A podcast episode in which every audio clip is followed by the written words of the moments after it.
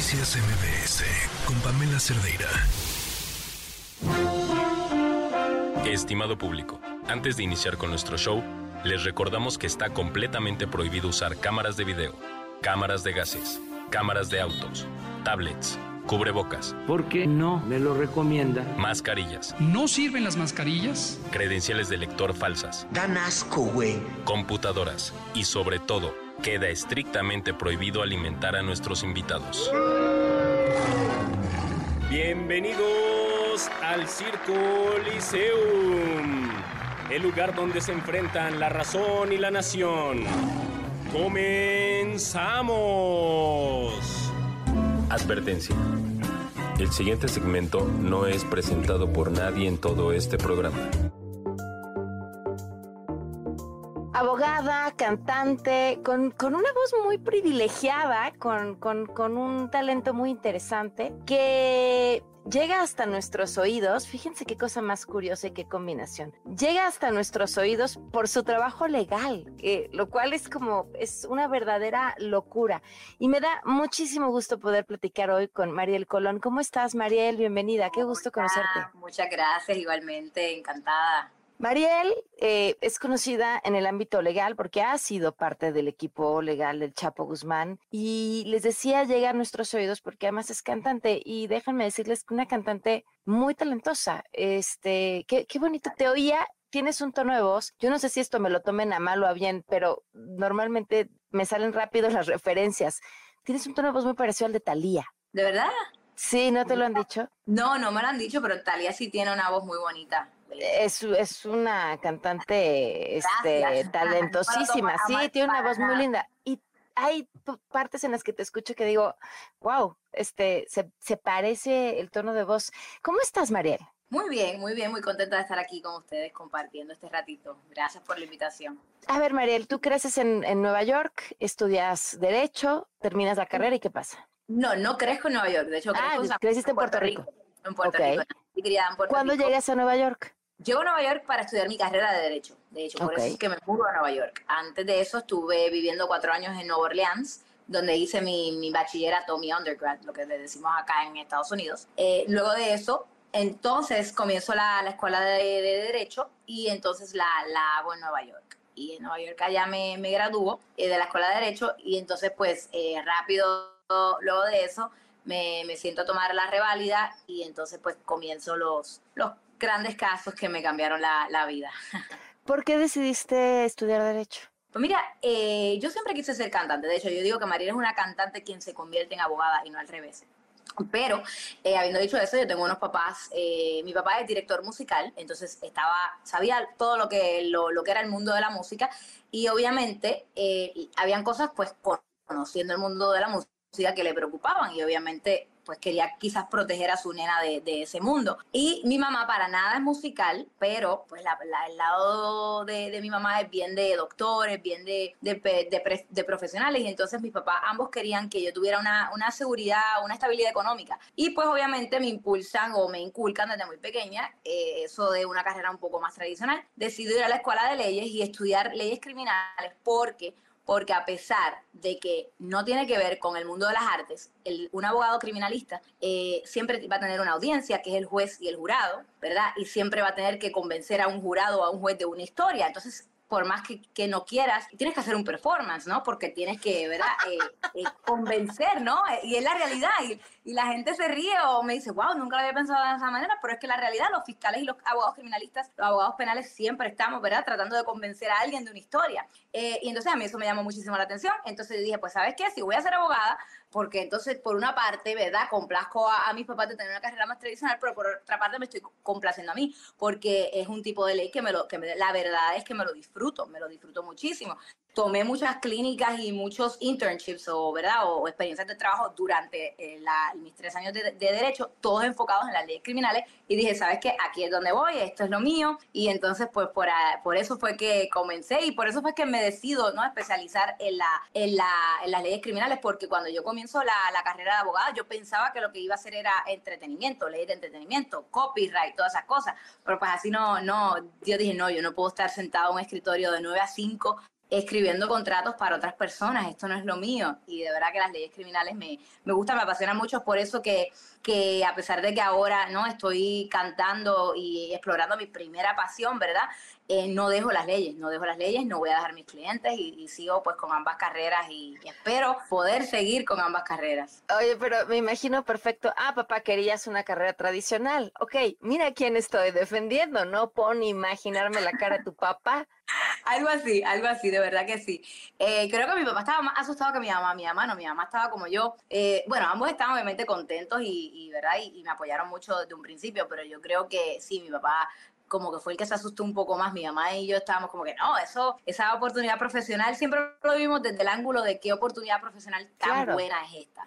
Pero yo nunca me detuve por un momento a pensar, esto me da miedo, esto no me da miedo. Y yo creo que también era porque pues, ya llevaba estos tres años este, de, de verdad, de, mientras, mientras me estaba en la escuela de Derecho, ya preparándome para este tipo de, de, leyes. Entonces, uno tiene muy claro lo que un abogado criminalista, lo que un abogado abogado criminalista hace, eh, pues no es, no es lo que es en la, son los que es la película, ¿entiendes? Entonces yo creo que eh, por eso a mí nunca se me pasó por la mente eso de que, ah, me puede dar miedo. A mí estamos, estamos acá en Estados Unidos, ¿verdad? Yo estoy representando a las personas que represento, pues los represento desde acá, eh, que quizás pues obviamente eso también cambia, ¿no? La, la situación.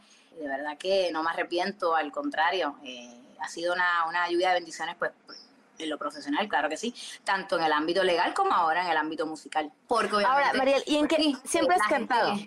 sí, desde muy pequeña, desde mis tres años, mi papá, como dije, es director musical eh, y pues fue baterista de menudo, eh, tocó con Chayanne, con Celia Cruz, con, con muchísimos personajes de Grupo Manía, pues ¿verdad? En, sus tiempos pues fueron muy grandes. Eh, así que yo, yo venía arrastrándonos esa vena musical desde muy pequeña, él me llevaba a sus, a sus shows, a sus ensayos. Así que él también fue el culpable de que a mí me gustara tanto la música.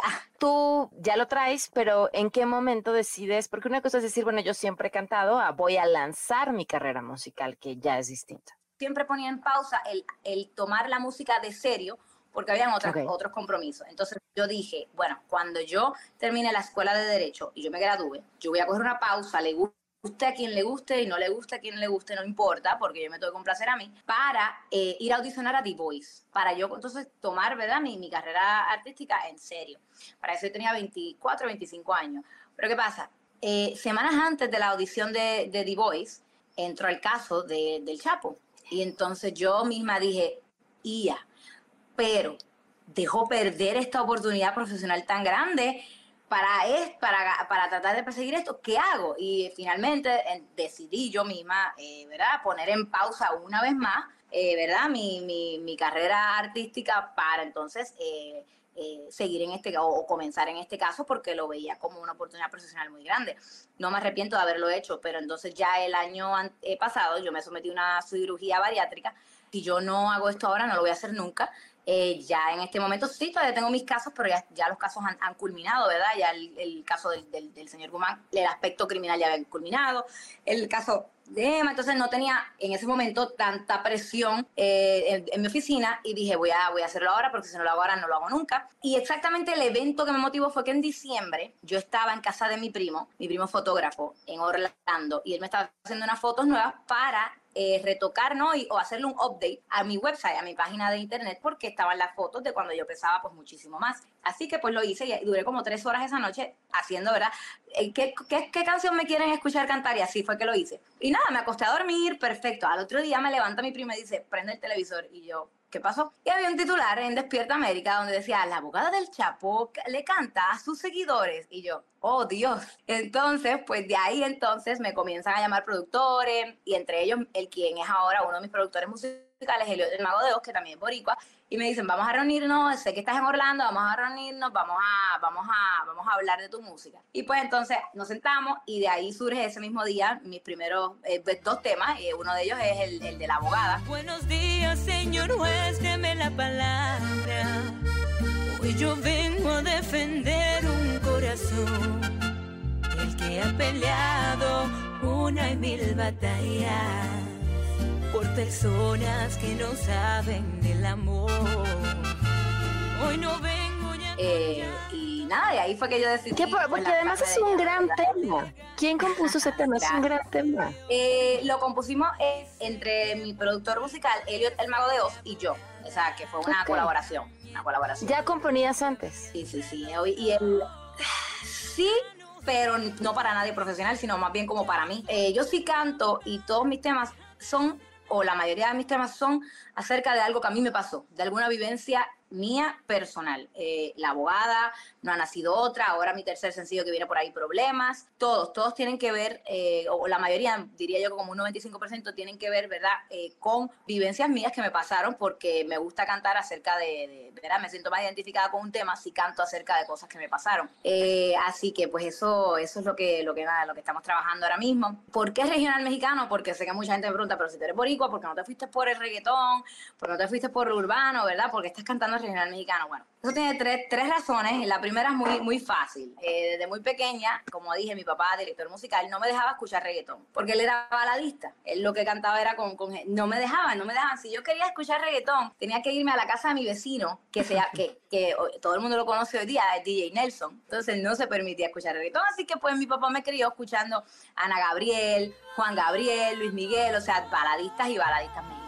Entonces, pues de ahí viene, ¿verdad? Ese, ranchera y esa, esa influencia. En segundo lugar, también porque, pues por los clientes que en mi mayoría yo represento, quienes son mexicanos, me he ganado una audiencia mexicana pues bastante grande y yo les quería cantar a ellos. Eh, y pues quería obviamente eh, eh, conocer de su género y cantar, cantarle a su género, o sea, cantarle a ellos. Y en tercer lugar, porque mira, la música es universal a fin de cuentas. Mira, tenemos muchos, muchos reggaetoneros como Carol G, como J Balvin, como Maluma, eh, por, por mencionarte algunos que no son puertorriqueños, son colombianos, pero están cantando reggaetón y lo hacen muy bien. Eh, entonces, pues, ¿por qué una boricua no puede entrar en el género regional mexicano? Y más ahora, que mira, tenemos una colaboración de Grupo Frontera con Bad Bunny, que ha sido súper exitosa, cumbia. Eh, entonces, pues, yo pienso que, y me llenaría de, un honor grandísimo ser la primera mujer puertorriqueña, la mujer, primera mujer puertorriqueña en cantar, en, en entrar de lleno al género regional mexicano. Di mi tiempo, mis ojeras, mi saliva, gasté el sabor de mi boca.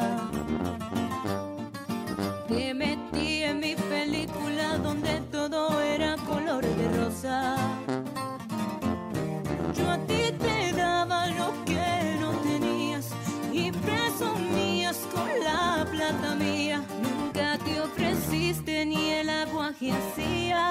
Porque no hay una puertorriqueña, no hay, no Me hay encanta, conmigo no tienes que defender que quieras cantar regional mexicano, me parece pero- pero fantástico, Mariel. no, pero lo digo porque me acabo, esa es una pregunta grandísima. Y sí hay mujeres en género regional, Chiqui Ángela Aguilar, muchas, pero ninguna boricua. Entonces los boricuas siempre estamos metidos en todos lados, somos como el, el arroz pegado, somos, estamos metidos en, en todos lados, en todos lados. Entonces pues dije, ¿sabes qué? Lo voy, a, lo voy a hacer y no quiero imitar, no quiero tratar de parecer mexicana. Yo voy a quedar auténtica a quien yo soy. Pues si les gusta bien y si no les corre, pues no les corre.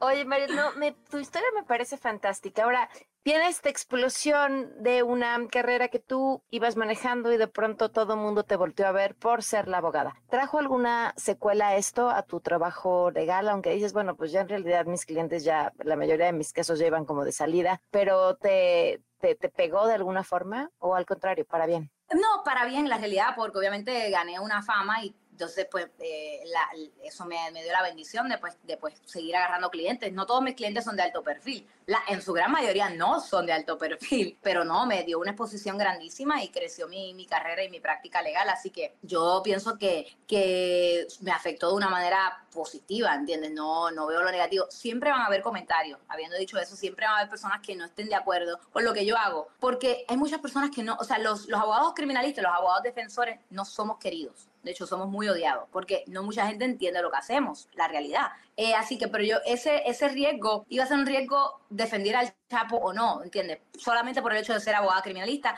no voy a ser lo- la abogada más popular en ese sentido. Y obviamente eso súmale representar a, a personajes, pues, pues de, de tan alto perfil y como son el Chapo, como lo fue Jeffrey Epstein, pues obviamente sí, sí que, me, sí que a cada rato recibía mensajes, más con el caso de Jeffrey, recibí mensajes pues bastante hostiles de, de ciertas personas, pero así como recibí mensajes hostiles, recibí muchísimos más mensajes de apoyo positivos de muchas mujeres y de muchos estudiantes de derecho que, que they, they, looked up to me. Eh, no sé cómo, eh, como, como, como sí, que, te admiraban. Me admiraban, me admiraban y, y, querían ser como yo y me decían que les servía de inspiración y todavía el día de hoy yo recibo ese tipo de mensajes. Y ahora más lo recibo porque dicen, no solo eres abogada, eres una abogada muy exitosa, sino que te atreves a romper los esquemas y a decir, olvídate lo que la gente pueda pensar de que pierda tu profesionalismo o no, pero vas a, vas, a, vas a seguir este otro sueño que tienes porque y estoy demostrando que sí se pueden hacer ambas cosas, ¿entiendes? Y, y ahora he recibido muchísimo más mensajes de jóvenes, pues admirando lo que hago y a fin de cuentas esa es mi audiencia, esa es quien yo le quiero hablar. Y si en el día de mañana yo quisiera, me muero, pues ya yo, yo me fui contenta porque mi, mi, mi historia le sirvió de inspiración para otras personas. Y, y pues ya con eso estoy más que contenta, de verdad. No, importa que yo no, no, importa que yo sea la cantante más grande, no importa que sea la abogada más grande. Si yo pude de alguna otra, otra manera cambiar o impactar vidas para de una manera positiva, empujar a otras personas a que sí, ya, ya yo ya creo que ya cumplí, ya cumplí mi, mi, mi, mi verdadera meta o, o, o, los planes que Dios pueda tener para mí en esta vida. A mí me acabas de romper el esquema, de verdad qué gusto conocerte, platicar contigo, Ay, escucharte y a seguir escuchando tu música y, y, bueno, pues siguiendo también tu carrera legal, Mariel, muchísimas gracias. No, gracias a ustedes, gracias a ustedes por tomarse ¿no? su tiempo y el interés, de verdad que se, se aprecia mucho. Se quedan con Ana Francisca Vega, soy Pamela Cerdeira. Muy buenas tardes.